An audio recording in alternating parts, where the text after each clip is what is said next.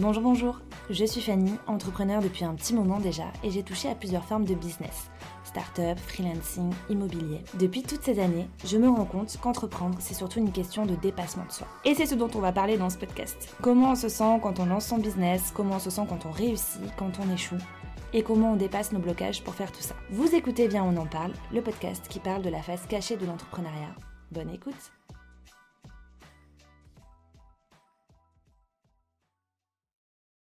Bonjour à tous et bienvenue dans ce nouvel épisode de podcast. Si vous avez des blocages avec le fait de vendre, si vous vous considérez comme mauvais vendeur ou si la vente vous fait peur, sachez que c'est vraiment l'épisode à écouter pour vous aujourd'hui. Car aujourd'hui, je reçois Benoît qui est coach en vente et en closing. Et écoutez les amis, Benoît nous a clairement fait une masterclass. Dans cet épisode, vous allez découvrir euh, ce que c'est vraiment le fait de vendre, ce qui fait un bon ou un mauvais vendeur. Vous allez aussi pouvoir euh, découvrir tous les blocages qui sont liés à la vente et les solutions pour s'en sortir. Donc probablement que si vous avez des blocages liés à la vente, vous allez trouver une solution dans cet épisode de podcast. On va aussi parler avec Benoît des red flags et des green flags euh, concernant euh, les vendeurs. Et enfin, Benoît nous expliquera comment on peut apprendre à vendre. Avant de vous laisser avec l'épisode, les amis, j'en profite pour vous demander euh, si vous appréciez ce podcast, si vous appréciez ce que vous écoutez. Alors, s'il vous plaît, euh, prenez 5 minutes pour laisser un avis 5 étoiles de préférence via la plateforme d'écoute que vous utilisez. C'est clairement ce qui m'aide le plus à promouvoir mon podcast et à le faire euh, entendre auprès des bonnes oreilles. Sur ce, je vous laisse avec ma conversation avec Benoît et je vous souhaite une bonne écoute. Salut Benoît Salut Fanny, ça va? Ça va et toi? Pleine forme. Cool. Merci d'avoir accepté de venir parler sur le podcast. Ben, surtout, merci à toi de m'avoir invité. je t'en prie. Je t'en prie. Euh, est-ce que tu pourrais nous dire qui tu es et qu'est-ce que tu fais dans les grandes lignes? Alors, dans les grandes lignes, ben déjà, je m'appelle Benoît. Je suis mentor et coach business spécialisé dans la vente et je forme et accompagne les solopreneurs à vendre leurs offres premium comme des petits pains ou comme on dit chez moi, comme des chocolatines. Euh, quand je parle d'offres premium, c'est des offres à 1000 euros minimum, 1000, 1500, 2000, 3000, 5000, 10 000 et plus. Et ça, je leur apprends surtout par la pratique plus que par la théorie. Ok, cool. Et euh, est-ce que tu as toujours fait ça? Alors pas du tout, j'ai pas du tout toujours fait ça. Euh, j'ai été kiné pendant 8 ans. J'ai été kiné de 2014 à 2021. Ok. non, 2022 du coup. Donc j'ai été kiné pendant 8 ans. Et puis après j'ai bifurqué dans l'entrepreneuriat. Ok, et euh, comment on fait ce grand écart? Mais en fait, en fait j'ai toujours pensé à, à faire les deux en même temps, c'est-à-dire que J'étais hyper bien euh, en kiné, j'adore toujours ce métier, même si j'ai arrêté. Et j'avais l'option de lancer mon entreprise et, ce que je voulais vraiment faire, mais tout en gardant kiné un petit peu ou euh, à mi-temps. Mais du coup, en fait, je me suis aperçu que ça me faisait procrastiner, que j'avais pas envie de faire les deux en même temps. Et donc, mmh. si j'avais envie de me lancer dans l'entrepreneuriat, il fallait que je fasse ça à 100%. Donc, j'ai décidé, hop, kiné, je le mets de côté pour l'instant et je balance à fond sur, euh, sur le développement de, de, cette activité-là euh, pour avancer. Ok, et c'est quoi du coup le lien entre euh, le kiné et la vente? Il n'y en a aucun. Non, non en fait, mine de rien, il y en a un petit peu. Parce que on n'est on n'est pas salarié en fait. J'ai jamais, moi, j'ai jamais bossé dans le salariat. Ah, en libéral? Ouais, j'étais en libéral, j'ai jamais bossé dans le salariat. Donc déjà, il y a ce lien de euh, je fais ce que je veux, c'est moi qui décide de mes horaires, c'est moi qui euh, c'est moi qui décide. Par contre, on n'a pas besoin d'aller chercher des clients. D'ailleurs, en kiné, mm. il n'y a pas de clients en kiné. En kiné, c'est que des patients et tu n'as pas besoin d'aller les chercher parce que euh, le plus souvent, c'est les gens ils vont venir parce que ils habitent à côté du cabinet ou parce que le médecin leur a recommandé de venir ici. Mm. Donc, il n'y a pas ce travail, euh, il n'y a pas ce travail d'aller chercher des clients et c'est en ça que ça diffère de l'entrepreneuriat. Mais en soi, on n'est pas dans un job salarié, quoi. Ok. Et la vente dans tout ça? Ben, La vente, en fait, euh, du coup, moi, ça fait trois, ça fait deux, trois ans que je me suis lancé dans l'entrepreneuriat. Au début, j'étais plus axé sur euh, coaching business et mindset, un peu plus général, un peu plus pour les débutants. Mais en trois ans, en deux, trois ans, il se passe beaucoup de choses. Je me forme, je me fais accompagner plusieurs fois. Je me fais accompagner à l'heure actuelle, d'ailleurs, dans le mastermind dont on fait partie tous les deux. Tout à fait. Du coup, euh, au fur et à mesure des années et des mois, il y a ta vision qui évolue, il y a tes mmh. expertises qui se développent et euh, je me suis orienté euh, vers ça parce que ça m'a plu en fait. Mmh, ok, ok, cool. Et bah, du coup, moi j'ai plein de questions à te poser sur la vente. Donc viens, on parle de ça. Vas-y. tu vois, je vois dans, bah, dans le milieu entrepreneuriat, etc., bah, comme tu dis, euh, nous, on doit vendre, que ce soit les freelances, les coachs, etc., peu importe, euh, tu dois vendre un service à ton client. Euh, et il y a beaucoup de gens qui prennent, comment dire, qui sont timides face à la vente, moi y compris, hein, où on pense que vendre, c'est mal. Est-ce que tu as ça, toi aussi, dans tes, dans tes accompagnements, des gens qui pensent que vendre, c'est mal? Oui, largement. Pourquoi tu penses que c'est mal? Eh ben, bonne question. Parce que moi, ma question, ça allait être est-ce que vendre, c'est mal? Mais du coup, là, tu me renvoies ma question. Euh. moi, je vais, je vais te dire euh, après mon avis, mais j'aimerais bien savoir, euh, toi, pourquoi tu considères que vendre, c'est mal? Et après, après, on discute, et après, tu me dis si ça te fait un peu évoluer ta perception des choses. Ok. Bah, je pense qu'il y a une certaine timidité sur le fait de se faire payer. Ouais. Euh, peut-être la peur qu'on me dise non. Yes. Et euh, quelque chose de pas trop assumé. Euh. Alors aujourd'hui, j'ai plus du tout ça. mais je repense, enfin ouais, depuis un an et demi, deux ans, j'ai plus du tout de problème à, à, vendre mes services. Mais si je me remets bien dans le truc de l'époque, c'est que je pense que j'avais pas trop confiance en mes services ou confiance en moi.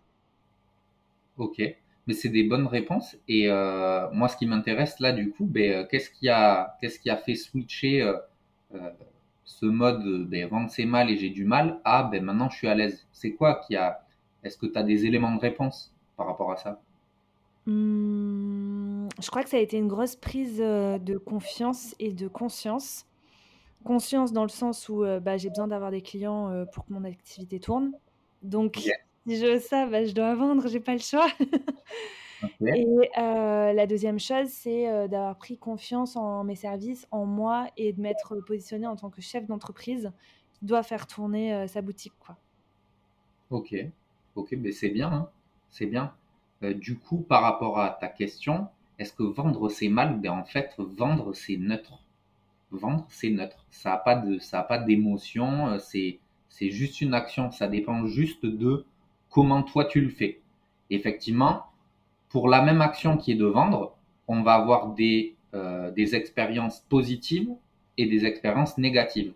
Moi, il y a des personnes qui m'ont vendu plein de choses et euh, elles l'ont fait entre guillemets de la bonne manière et j'ai pas j'ai pas trouvé que euh, c'était mal leur manière de faire. Par mmh. contre, il y a d'autres personnes, j'ai aussi des expériences négatives où, par exemple, je t'en cite un parce qu'il me, il me revient en tête. Ouais, vas-y ma voiture, le type, il a voulu me faire croire qu'il euh, me vendait presque ma voiture à perte si je le négociais et qu'il allait devoir manger des pâtes avec son fils. Euh, ah non. Mais les vendeurs de voitures, c'est les pires, quoi. Tu vois, on dit ouais, euh, vendeur de tapis, mais on devrait dire vendeur de voitures. ah oui, je suis d'accord. C'est vrai qu'on entend beaucoup cette expression vendeur de tapis. Et c'est vrai que moi, c'est l'expérience qui m'a le plus marqué, c'était celle-là. Et du coup, c'était violent. Mais pareil, quand tu vas dans une boutique, tu trouves des vendeurs bons et d'autres vendeurs pas bons. Des vendeurs sympas et d'autres vendeurs pas sympas. Donc, ce mm. c'est pas vendre qui est mal. C'est mm, vendre, c'est neutre et c'est vraiment la manière de faire euh, qui, soit avec des bonnes valeurs, ben, tu vends bien, entre guillemets, soit avec des mauvaises valeurs, tu vends mal. Et vendre mal, c'est euh, euh mentir, c'est euh, essayer de vendre quelque chose à quelqu'un qui n'en a pas besoin, c'est euh, penser exclusivement à son propre intérêt personnel. enfin, il y a beaucoup de manières de vendre mal, mais euh, paradoxalement, il y a aussi beaucoup de manières de vendre bien. Énorme, ouais. Et ben du coup, c'est quoi? Enfin là, tu as évoqué quelques petits exemples. Et, et d'ailleurs, je t'ai dit, vendeur de voiture, moi aussi, j'ai un, un, exemple. Mais bah, j'ai une anecdote. Vas-y, je, Vas-y, Il y a 4-5 ans de ça, je change ma voiture et je prends une LOA. Ouais. Et, et donc, tu sais, les LOA, tu as un loyer à payer tous les mois. c'est une location, en fait. Et en fait, le, le mec m'annonce un, un, tarif. Et j'étais là, bon, bah, c'est OK et tout. Il part faire les papiers. Genre, et il revient, euh, je sais pas, peut-être 5-10 minutes après en disant Ah, euh, j'ai fait une petite erreur. Et en fait, il m'a rajouté, euh, je sais pas, peut-être 5 ou 10 euros par mois, tu vois, ce qui représente rien sur le, le truc du mois. mais sur l'année et sur les 4 ans où j'ai su engager, tu vois, c'est plus la même somme du tout. Et, et du coup, j'étais là, bon, bah d'accord, ok, bon. et après coup, j'ai lu le livre Influence et manipulation. Yes. Et en fait, c'était clairement marqué noir sur blanc comme une technique euh, de vente. Euh, c'était marqué dans le bouquin, quoi. Et quand j'ai lu le bouquin, j'étais là. L'enfoiré, il m'a fait le coup et je suis tombée dedans. Avec euh, ce que tu me racontes, ben moi, je me serais senti, et je pense que toi, c'est pareil, tu t'es senti manipulé, mais manipulé pour des mauvaises raisons. En fait, tu peux très bien utiliser des mécanismes de psychologie humaine sans, euh, sans que ce soit euh, de la manipulation malsaine comme ça l'a été là. Quoi. Ouais, carrément. Tu as d'autres exemples de, euh, de techniques de mauvais vendeurs? De techniques de mauvais vendeurs? Alors moi déjà, je techniques. Sur les techniques de bons vendeurs. j'ai pas d'exemple à te donner là, mais par contre, j'ai deux, deux, petites réflexions par rapport à ce qu'on disait. Je voulais te dire que déjà, si tu vends pas ton offre en laquelle tu crois dur comme fer à la personne qui en a besoin, c'est littéralement un crime contre toi-même et envers le client qui a besoin de ta solution. Hmm. Je vais t'illustrer ça avec un exemple. Imagine, tu bosses dans le désert parce que tu as identifié que beaucoup de touristes, ils allaient dans le désert et ils prenaient pas suffisamment d'eau. Donc toi, tu t'es dit, ben, je vais ouvrir un stand d'eau pour ces gens-là. Et là, au loin, tu vois, euh, à 300 mètres de ton stand, tu vois un couple qui semble épuisé, surtout qui fait chaud, et tu vois qu'ils ont besoin d'eau, mais ils t'ont pas vu. Est-ce que c'est mal selon toi d'aller leur vendre ton eau Non.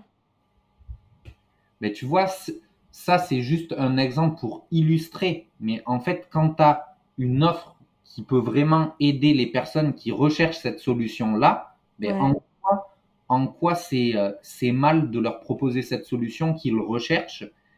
Et du coup, moi, comme je dis, c'est un crime contre toi-même et contre le client si tu le fais pas. C'est de devoir que de proposer ta solution. Ouais, grave, t'as trop raison. T'as trop, trop raison.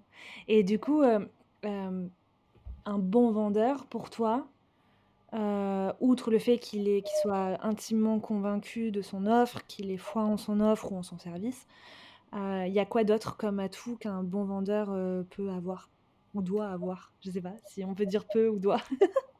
Bah, je sais pas. Euh, bah, en vrai, il y en a plein. Là, je vais te dire ce qui me passe par la tête, mais euh, je dirais que il faut déjà avoir une bonne écoute, une bonne agilité conversationnelle.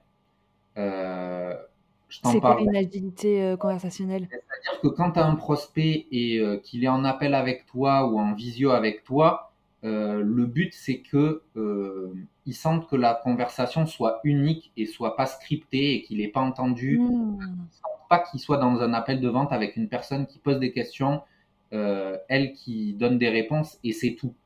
Et il n'y a pas vraiment d'échange et en plus la personne, elle se sent dans un appel de vente. Mm. Donc ça, ça fonctionne pas. Donc une bonne agilité conversationnelle, c'est être capable de mener un appel de vente de manière à faire en sorte que la personne ne se sente pas euh, dans un appel de vente, mais dans une conversation. Mm. Voilà. Après, il y a euh, ben, forcément la confiance en soi et en ses offres, tu en as parlé même toi pour ton cas personnel, être à l'aise et euh, je dirais aussi être un bon docteur. Je m'explique. Être un bon docteur, ça veut dire être un bon diagnostiqueur.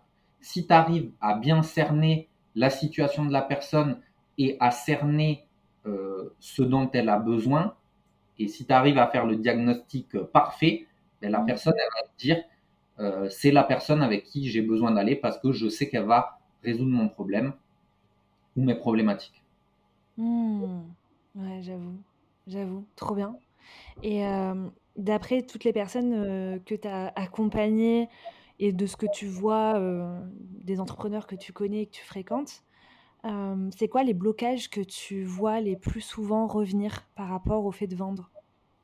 Alors, juste avant de passer à cette question, j'ai plein de trucs à dire sur ben, le côté qu'est-ce qui fait mauvais vendeur ou bon vendeur. Ah, et après, je veux répondre à ta question si tu es OK. Vas-y, vas-y. Bah, dis-moi ce que fait, euh, qu'est-ce qui fait du coup un, mauvais vendeur? Donc déjà, ce qui est euh, déjà un mauvais vendeur, il propose la mauvaise offre à la mauvaise personne au mauvais moment. C'est les trois mauvais. Donc euh, ça, c'est vraiment un mauvais vendeur. Et donc un mauvais vendeur, il y a plein de choses. Un mauvais vendeur, c'est quelqu'un qui n'est pas à l'écoute. C'est quelqu'un qui cherche à vendre et je dirais même qui cherche à vendre à tout prix c'est quelqu'un qui est pas capable de comprendre la situation et les enjeux de son prospect et du coup fait un mauvais diagnostic. C'est quelqu'un qui est pas capable de faire sortir la personne qu'elle a en face d'un appel de vente, comme je te le disais. Euh, ça veut dire euh, que la personne ne se sent pas en appel de vente. C'est quelqu'un qui est pas capable d'avoir une conversation unique avec chaque prospect et qui répète les mêmes schémas sur tous les appels, voire pire, qui a un script sous les yeux euh, qu'il applique bêtement comme un robot sans âme. Euh, c'est quelqu'un qui cherche à devenir le pote de son prospect. C'est absolument pas euh, l'objectif.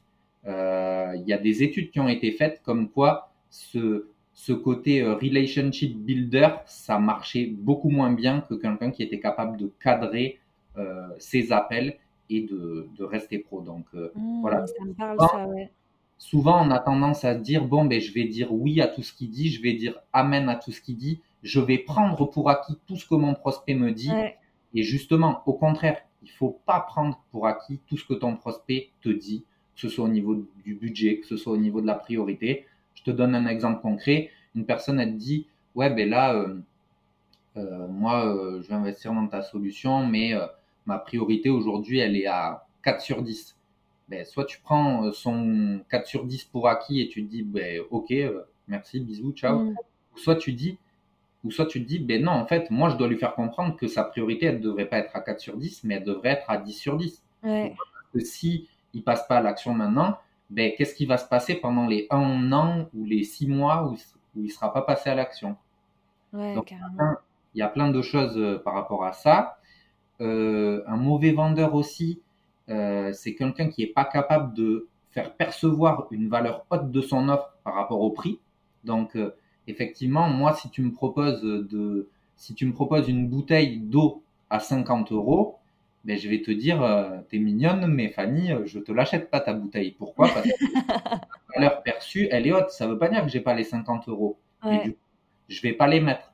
Inversement, si tu as un produit qui vaut, je sais pas, 1000 euh, euros, mais que la valeur perçue aux yeux de tes prospects, elle est à 1500 euros, ben forcément, tu as de grandes chances de faire ta vente. Hmm. Enfin, si tu es dans le désert et que tu crèves de soif, je pense que tu me l'achèterais, ma bouteille à 50 euros.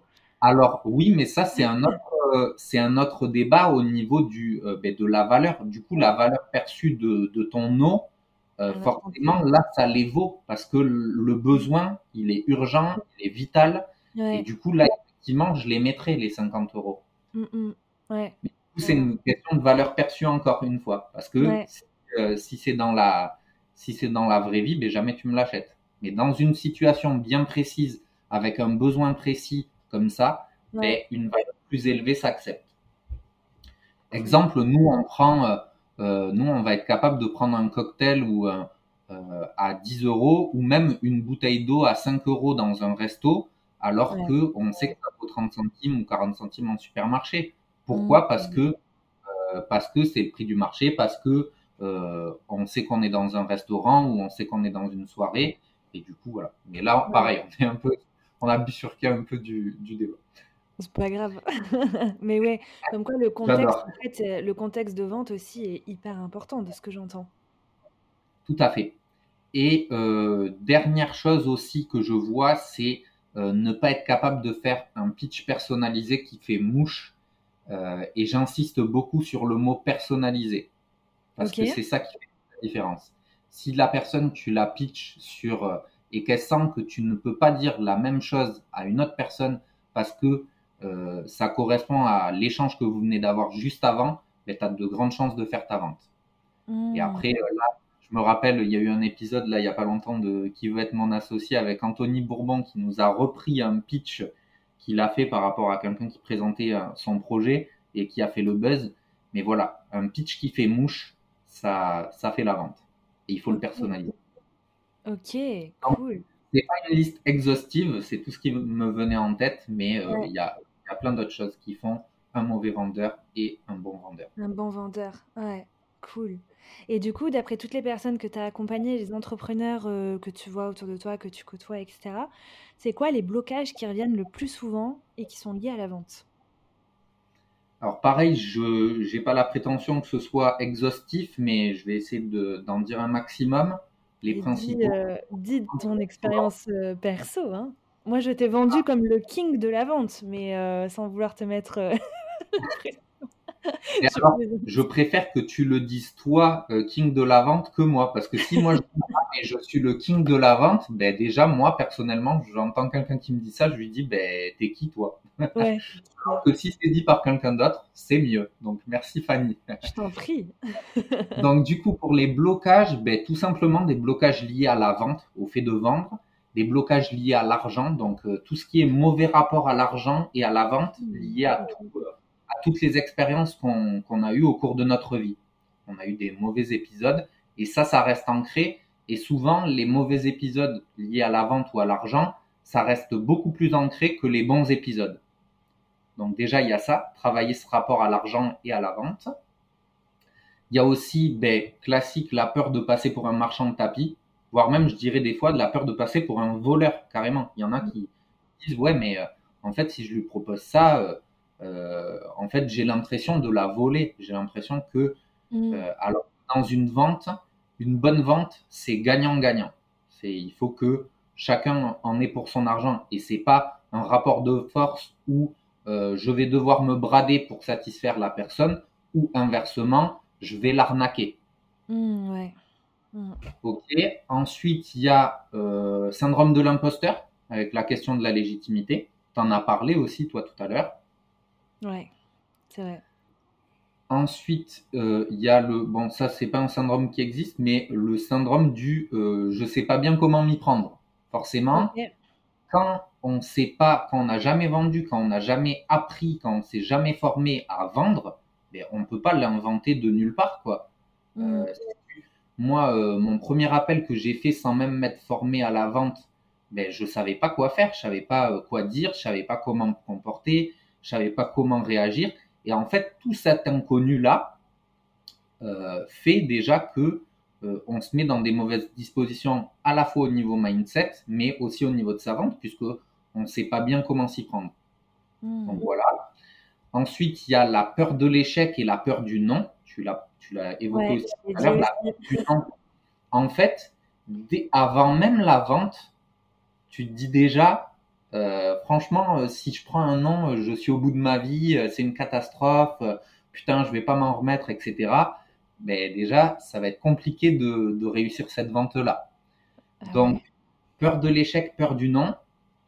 Et ben, ça a un rapport aussi avec la pression du résultat et se mettre la pression, en fait c'est que euh, c'est pas la même chose. Par exemple, qu'est-ce que je peux te prendre en exemple? Par exemple, euh, on fait, on fait du basket, il y a 98-98, il reste 10 secondes sur le chrono, et toi, non, même pas, tu perds d'un point, 98-97, et toi, tu as les deux lancers francs de la gagne. D'accord. Si tu te dis, oh putain, euh, je, je fais perdre mon équipe, oh putain, il y a tous les supporters qui me regardent, oh, il y a tous les. Là, je vois dans le public quelqu'un qui est en train d'agiter euh, ses mains pour me déconcentrer. En fait, si le contexte, tu te mets dans un mood de rater, tu vas rater, c'est sûr. Mmh, Donc, se mettre la pression du résultat. Et ensuite, le dernier blocage, euh, ce serait le manque de confiance en soi et en son offre à travailler, je dirais. Est-ce qu'il y en a un qui, qui te parle plus que d'autres ou est-ce qu'il y en a un que tu n'avais pas forcément en tête et qui te, et qui te fait écho? Franchement, ils me parlent tous. Hein. Ils me parlent tous. Et, euh, et tu vois, je. je euh, comment dire En fin d'année, j'ai été rencardée avec. Euh, parce que tu sais, moi, de base, je fais du référencement. Enfin, du contenu pour le référencement. Et j'ai été rencardée avec une boîte qui cherchait un expert SEO et qui était clairement pas un client de mon niveau, c'est un client dans l'assurance.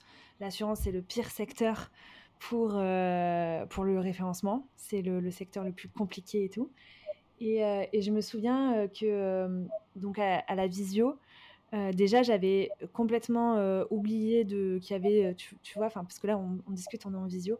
Il y avait une panière à linge juste là derrière moi, avec une pile comme de linge. J'avais complètement oublié qu'elle était là. Et c'est au bout de cinq minutes de visio où j'ai vu que la panière se voyait et je me suis un peu décalée comme ça pour plus qu'il la voie, tu vois. J'étais là, oh merde et tout. Bref, donc déjà, ça commence hein. Ouais, ils l'ont probablement vu et j'étais là, tu vois, je commençais un peu à kéblo là-dessus. J'étais là, oh putain, oh putain. Et puis, euh, très rapidement, j'ai senti que le client était en train de me faire un entretien d'embauche.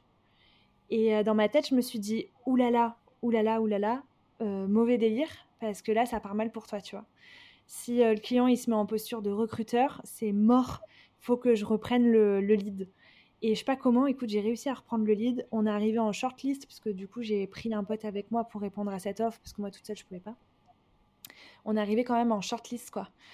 Et euh, alors que ça partait mal, tu vois, euh, au début j'étais là, oh putain, mais ce, client n'est pas de mon niveau. Euh, il y a la panière à linge, enfin, je, je, suis à moitié en pyjama, je suis pas assez préparée pour la visio, etc. etc. Et, et en fait, ouais, tu vois, j'ai réussi à contrer bah, le manque de confiance où je me suis dit, bah, de toute façon, s'il a voulu prendre le rendez-vous avec moi, c'est que quelque part, il se dit que je peux l'aider. Et aussi, j'ai remarqué que tout le long du rendez-vous, il y a eu plein de fois où j'ai réussi à lui faire dire oui. Et ça, je remarque que c'est un élément euh, important de faire dire oui à la personne. Euh, oui, pourquoi, pourquoi pas euh, Non, si, franchement, pourquoi pas faire dire oui à la personne Ça me, ça me va. C'est pas ce que je recherche à tout prix, absolument, mais ça se fait. Ça se fait plus ou moins naturellement en fait dans la conversation. Est-ce que tu vois, en copywriting, on va chercher à faire dire oui à la personne dans un texte de vente. Il y a eu plein de fois où, tu vois, je... il, a... il m'a dit oui, ils étaient là, oui, oui, mais oui, c'est ça qu'on veut, c'est ça qu'on veut. Et bref, donc je pense que j'aurais pu euh, faire foirer le rendez-vous. Et en fait, euh, et à, contrario, le deuxième rendez-vous qu'on a fait avec mon pote, là, ça, on a perdu le lead. Euh, j'ai, là, j'ai vu le truc partir en live sous mes yeux, quoi. Tu vois, j'ai vu le truc qui a fait sous le nez. Bon, tant pis. Peut-être une prochaine.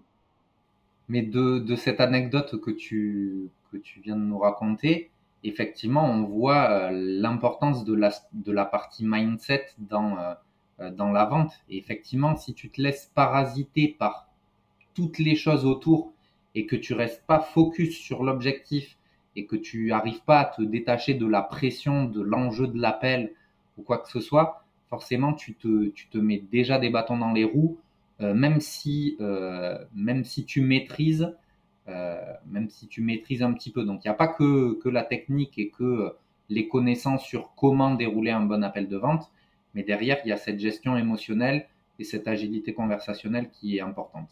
Ouais. Et du coup, euh, est-ce qu'on peut dire que vente et confiance en soi, c'est carrément lié du coup? Ben, vente et confiance en soi, euh, je dirais que la confiance en soi permet de faire plus de ventes. Si ton prospect il perçoit que toi-même, tu n'es pas convaincu par ce que tu dis, par ce que tu proposes, et qui te sent hésiter et bégayer, ben forcément, tu te doutes bien qu'il va pas être emballé pour bosser avec toi et qu'il n'aura pas confiance en toi. Est-ce que toi-même, tu achèterais si tu percevais ça, Fanny? Mmh.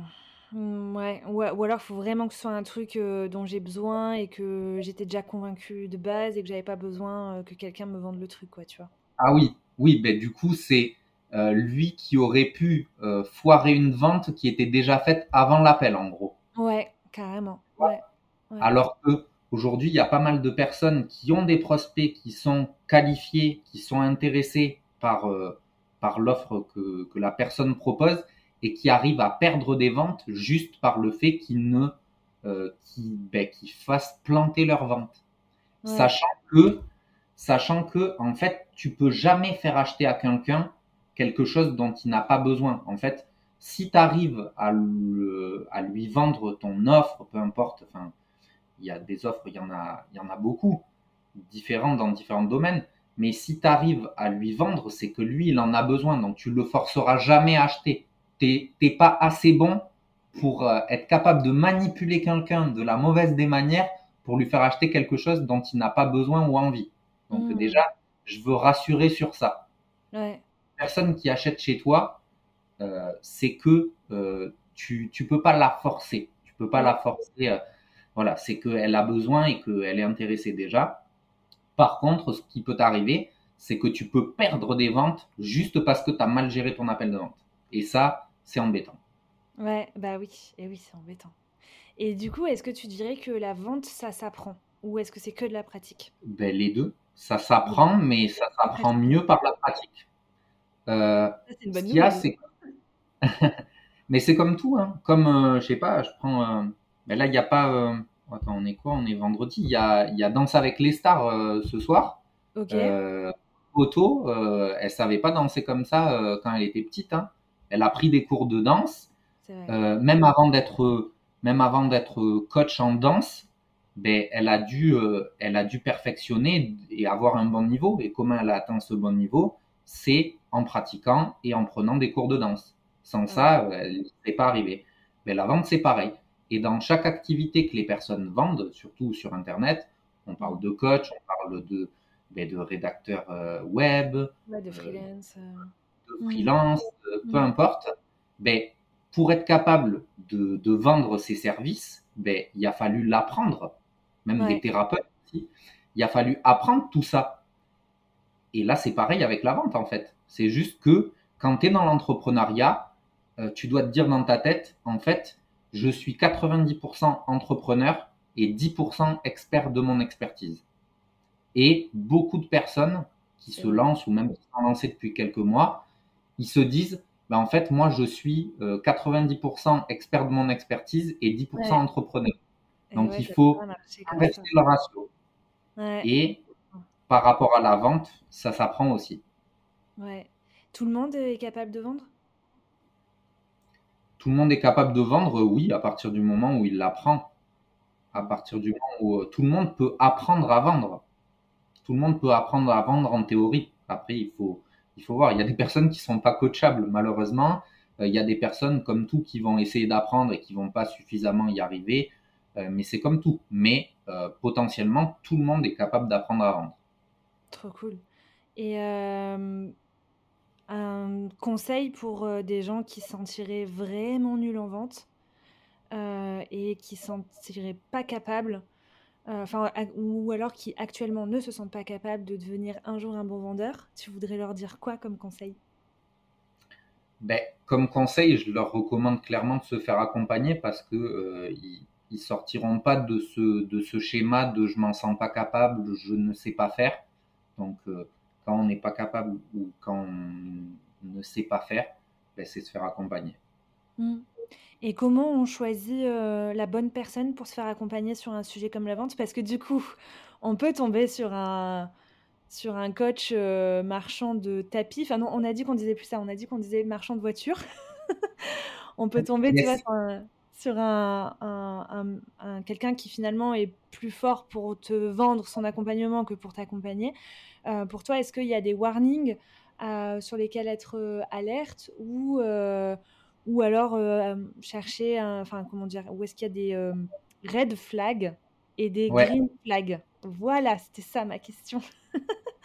ok, ben, je vais essayer d'y répondre. Euh, du coup, ben déjà, je vais te partager comment moi j'achète. Par exemple, quand je me fais accompagner, euh, j'achète pas forcément tout de suite et j'apprends à connaître la personne. C'est-à-dire, par exemple, si c'est sur les réseaux sociaux, euh, je vois son contenu, je vois si j'apprécie la personne. Déjà, si tu n'apprécies pas la personne, si tu n'aimes pas comment elle parle, si tu n'aimes pas ce qu'elle prône et tout ça, tu vas pas. Ça, c'est un red flag pour moi. Deuxièmement, toujours avoir un entretien avec la personne. Parce que euh, tu vas directement voir si ça match avec toi ou pas, si il euh, y a déjà des, comment dire, des conflits, ou enfin, si ça passe pas, si tu sens que ça passe pas, si tu sens que t'es pas à l'aise, etc. Donc moi, ce que je recommande à quelqu'un qui veut se faire accompagner, c'est de ne pas hésiter à solliciter la personne, de d'échanger avec elle déjà, quitte à, quitte à, être tenté d'acheter plus tard.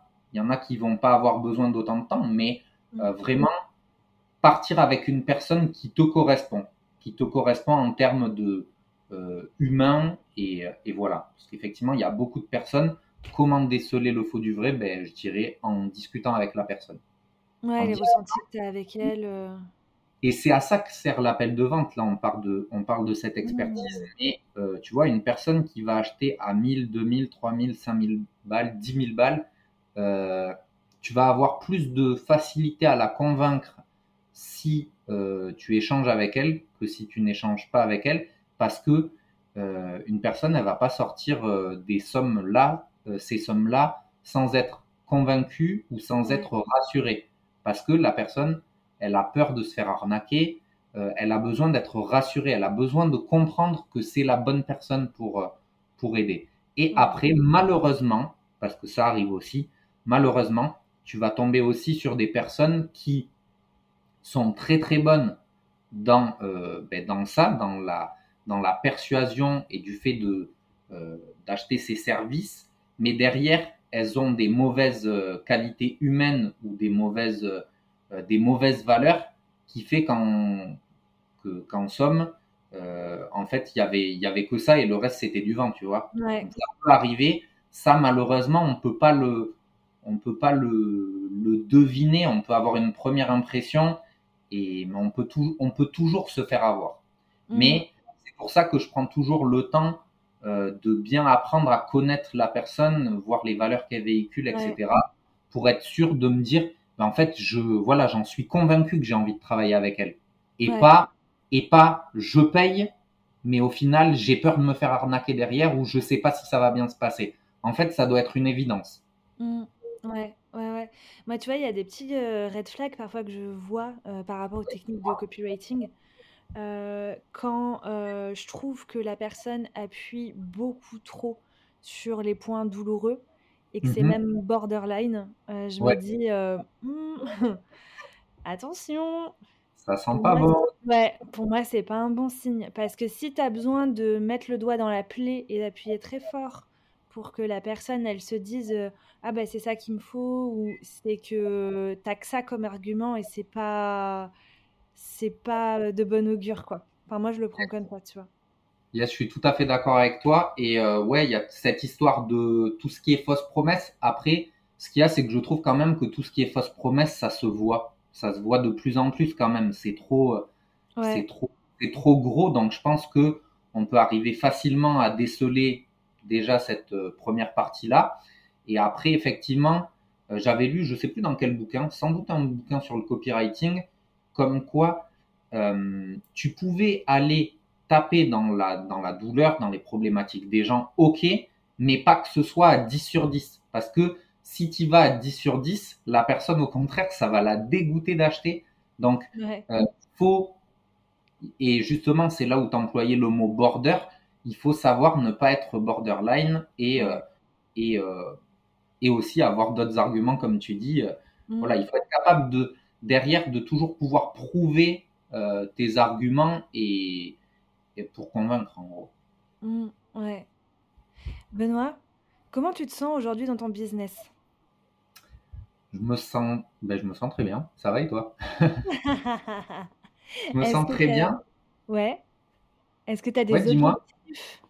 Est-ce que tu as des choses en particulier qui t'animent? Dis-nous tout. J'ai des objectifs et j'ai des choses qui m'animent carrément. Euh, les objectifs, ben, du, pour le coup, c'est des objectifs vraiment personnels et particuliers, puisque euh, je viens d'accueillir mon, mon, premier enfant, mon, mon, petit, euh, mon petit burrito qui vient d'arriver il y a un mois et demi. Donc moi, mon gros objectif actuel, c'est de faire la transition entre papa-preneur et papa-preneur, mmh. parce que ma grosse priorité, c'est ben, c'est elle en priorité tu vois, c'est elle en priorité. Ensuite, en deux, c'est mes clients. Et ensuite, en trois, tout le reste que, euh, que je peux mettre en place pour mon business. Mais ça vient en dernier. Donc là, c'est plus des objectifs de réorganisation, de repriorisation des, des objectifs. D'ailleurs, je fonctionne par plan de 90 jours. Donc, euh, tous les trois mois, je me fixe trois à cinq gros objectifs. Là, pour ce mois-ci, j'en ai trois. Et je bombarde que sur ces trois objectifs. Et dernier point, euh, dans ces trois objectifs, je fais que le 20% d'actions qui m'apportent 80% des résultats. Hmm. Les 80% qui restent, je les mets à la poubelle. Clairement, pourquoi? Ah ouais, direct poubelle. Direct poubelle, sans hésiter. Pourquoi? Parce que ma priorité, c'est ma fille. Parce que ma priorité, c'est ma fille. Du coup, je fais que l'essentiel. Et certes, pour que le business soit le plus parfait possible, ben, je pourrais faire 80 autres pourcents d'actions, mais qui me rapporteraient que 20% du résultat. Et aujourd'hui, c'est pas du tout ça que je recherche. Je m'en fous si je, si je suis qu'à 80% de, de, mon, de mon potentiel, entre guillemets, et si mon 80%, il me prend que 20% d'action et 20% du temps, ben, je suis le plus heureux du monde. Ouais, trop cool, trop cool. Et ensuite, tu me demandais ce qui m'anime. Ben, j'ai plein de projets. J'ai plein de projets de création d'offres. Euh, là, l'année dernière, j'ai fait ma première immersion business. J'ai adoré ça. Euh, donc je vais en refaire. Tu l'as faite avec euh, qui? Pardon? Tu l'as faite avec qui l'immersion business? Alors c'est moi qui l'ai organisé tout ah, seul. Et ouais, c'est moi qui ai organisé l'immersion business, tout à fait. Et par contre, j'ai pris, euh, j'ai pris une intervenante, une intervenante qui est aussi une amie, une business partner, qui s'appelle Gwen Salviac d'ailleurs. je vous invite à la suivre, elle est géniale, qui est venue intervenir. Donc on a fait des conférences, on a fait des activités, on a fait des, euh, des hot sites. On a fait plein de choses pour euh, un beau week-end entre entrepreneurs pour repartir déjà booster à bloc avec un petit réseau et derrière répondre à des problématiques concrètes et apprendre beaucoup de choses sur, ben, sur tout ce qui est lié à l'entrepreneuriat, la vente, stratégie de contenu, bref, pas mal de sujets. Et j'ai adoré ça. Et deuxième chose qui m'anime, là je suis en train de créer, euh, c'est pas encore sorti, mais j'ai envie de créer un espèce de un membership, donc un espèce de club vraiment privé, euh, une communauté d'entrepreneurs un petit peu haut de gamme. Et euh, je suis en train de réfléchir à tous les, à tous les détails, mais euh, ça, sent, ça sent bon, ça me plaît. Cool. Trop bien, trop bien. Et bon, tu as, clairement répondu à la question que j'allais te poser ensuite. S'il y a des choses que tu essayes d'appliquer tous les jours dans ton business, mais j'ai l'impression que c'est vraiment cette loi des 80-20 tout ce qui euh, sert pas à tes objectifs euh, directement, euh, poubelle. Est-ce qu'il y a autre chose que tu essayes de t'appliquer en plus de ça? Ben, Surtout par rapport à l'organisation, bien définir des... traquer son temps, bien définir son temps sur des tâches pour, pour s'y tenir.